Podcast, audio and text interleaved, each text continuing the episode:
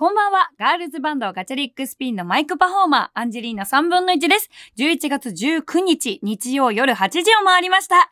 いやー、昨日のライブは大成功でしたね。もう最高で、もう天気にも恵まれて。ちょうどいい気候でライブやらせてもらいましたけども、なんて言いたいですね。あの、実はですね、あの、収録の関係上でですね、この、野音の後に撮ってるわけじゃなく、野音の遥か前に撮ってるので、この音。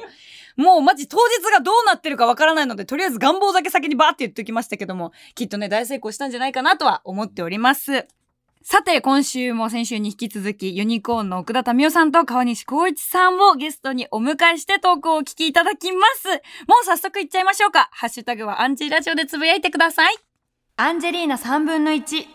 夢は口に出せば叶う。おそばん。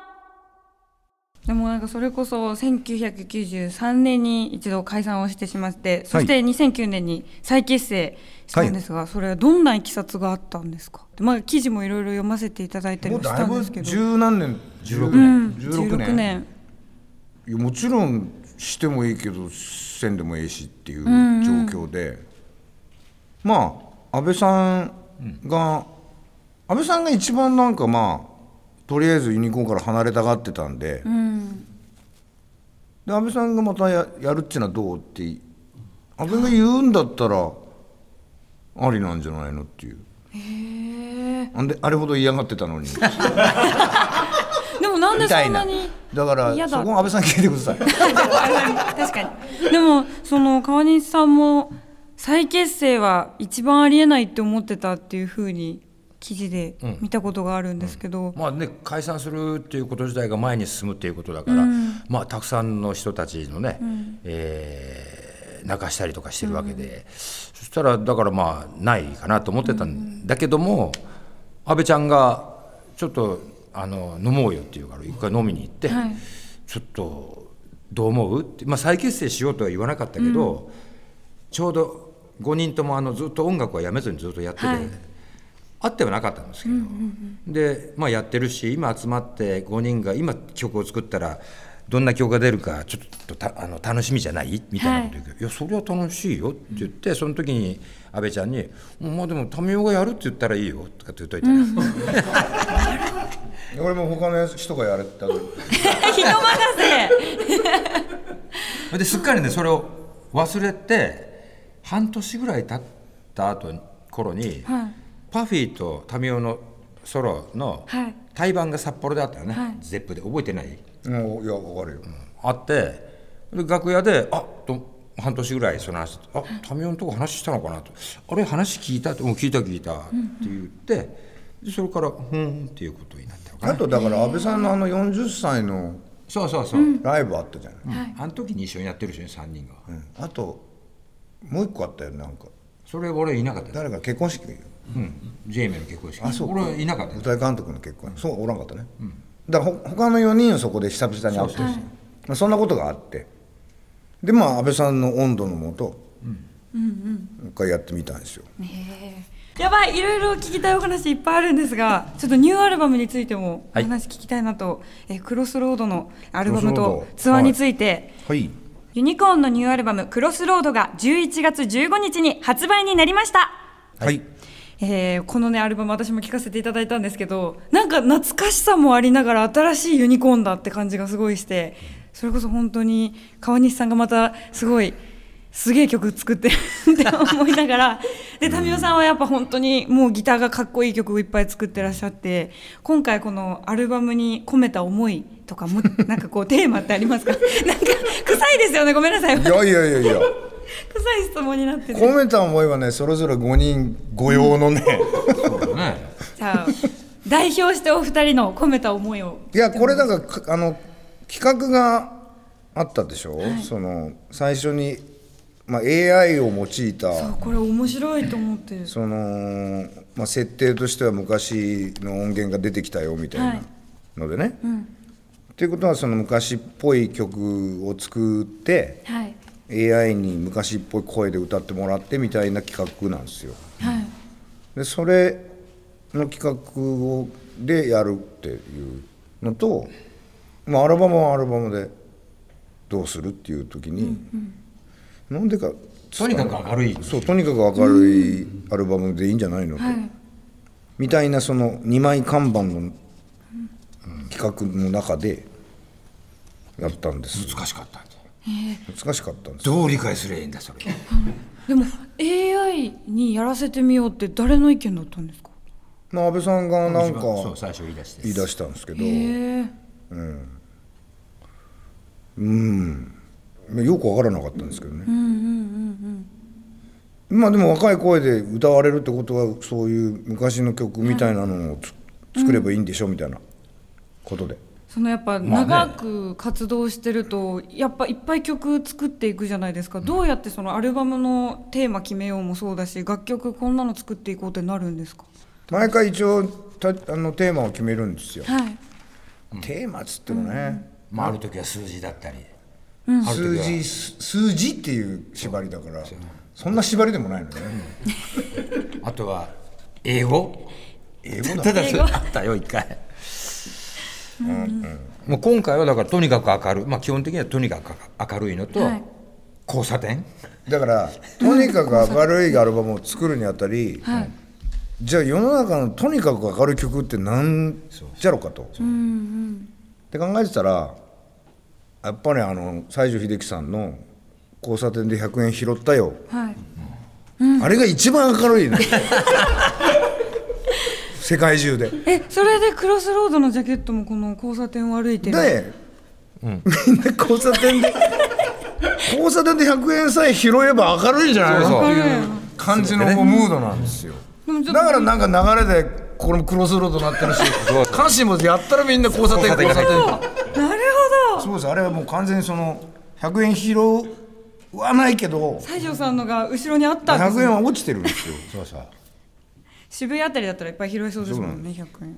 本当は100円拾いたかったですけどね。そこまで行くとちょっとも揉め出すからね。それぐらいのことなのにこうクロスロードってした途端にねすごい。なんかこうねかっこいい。ねクラフトンみたいになってる。で分岐点と なのかとかね。分岐点なのなんかいろんなことをね違うのよ100円拾いたいだけ。な。の100円拾い。深読みしなくていいですよ。すいません深読みしちゃいましたちょっと、でも12月2日に埼玉三郷市文,、あそうそう。文化会館を皮切りにユニコーン2023-2024ツアークロスロードがスタートします。こんなやるの？あれ3月まで来年の3月30日までありますよ。21箇所26だ公演からその12月から始まって3月までありますっていう話だけ聞いてすごいやるんだと思ったらそうでもない。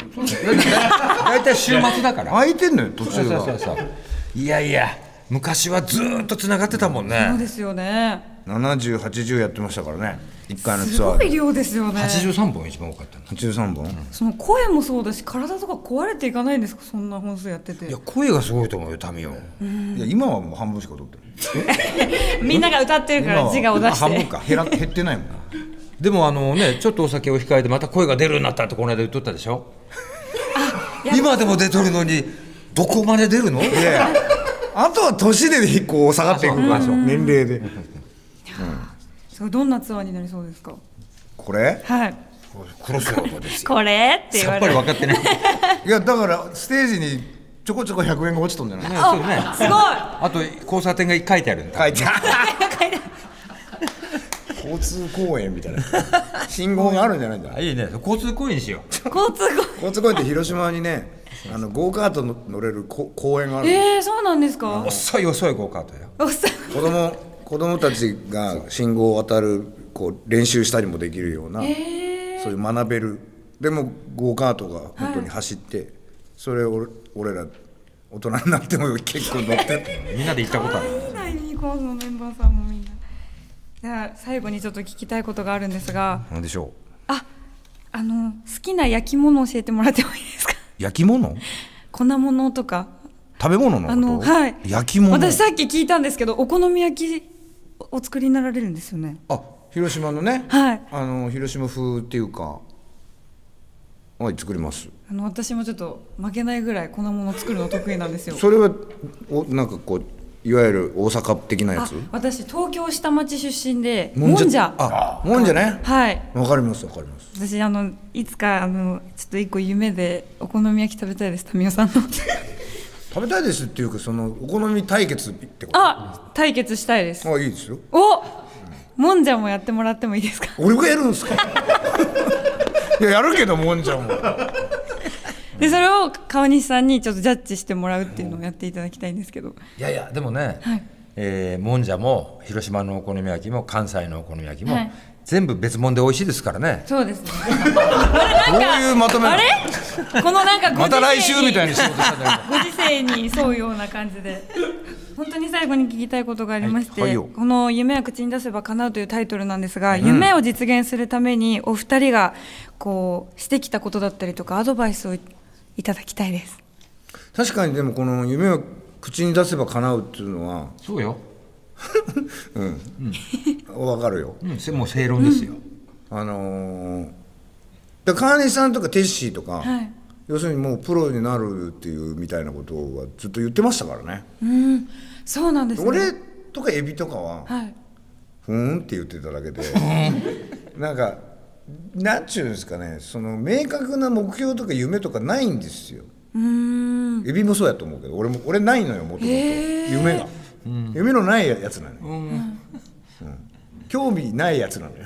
ええ なんかだからこう目標がまあ例えば武道館とかさ、はい。そういうのもなかったですし。はい。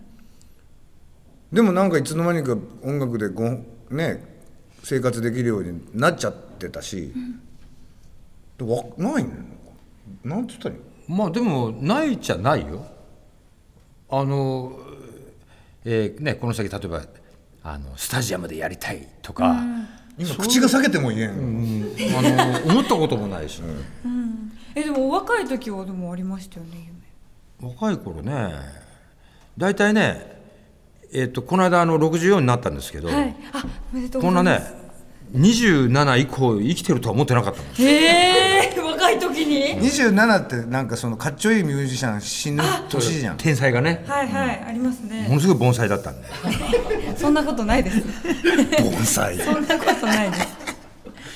そうでもあの口に出して言うのはね、はい。正しいですよ。楽しいですよ。あの自分でねあの言っちゃったもんだからやんなきゃいけなくなるから一生懸命努力するっていうね。本当そうですね。私もそれであの父からの遺言でもあるんですけど、このタイトルがめっちゃ重いんですけど、でもそれで私も出したからにはやんないとなっていうので奮い立ってるので、なんか川西さんも一緒で嬉しかったです。はい。ありがとうございます。ね。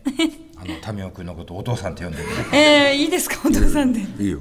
泣 泣いちゃうんださい。あではですねお別れに一曲おかけしたいんですがおう。お二人で曲紹介お願いしてもいいですか？えーっとじゃあクロスロードからの俺の曲でいいんですかね、クロスロードです。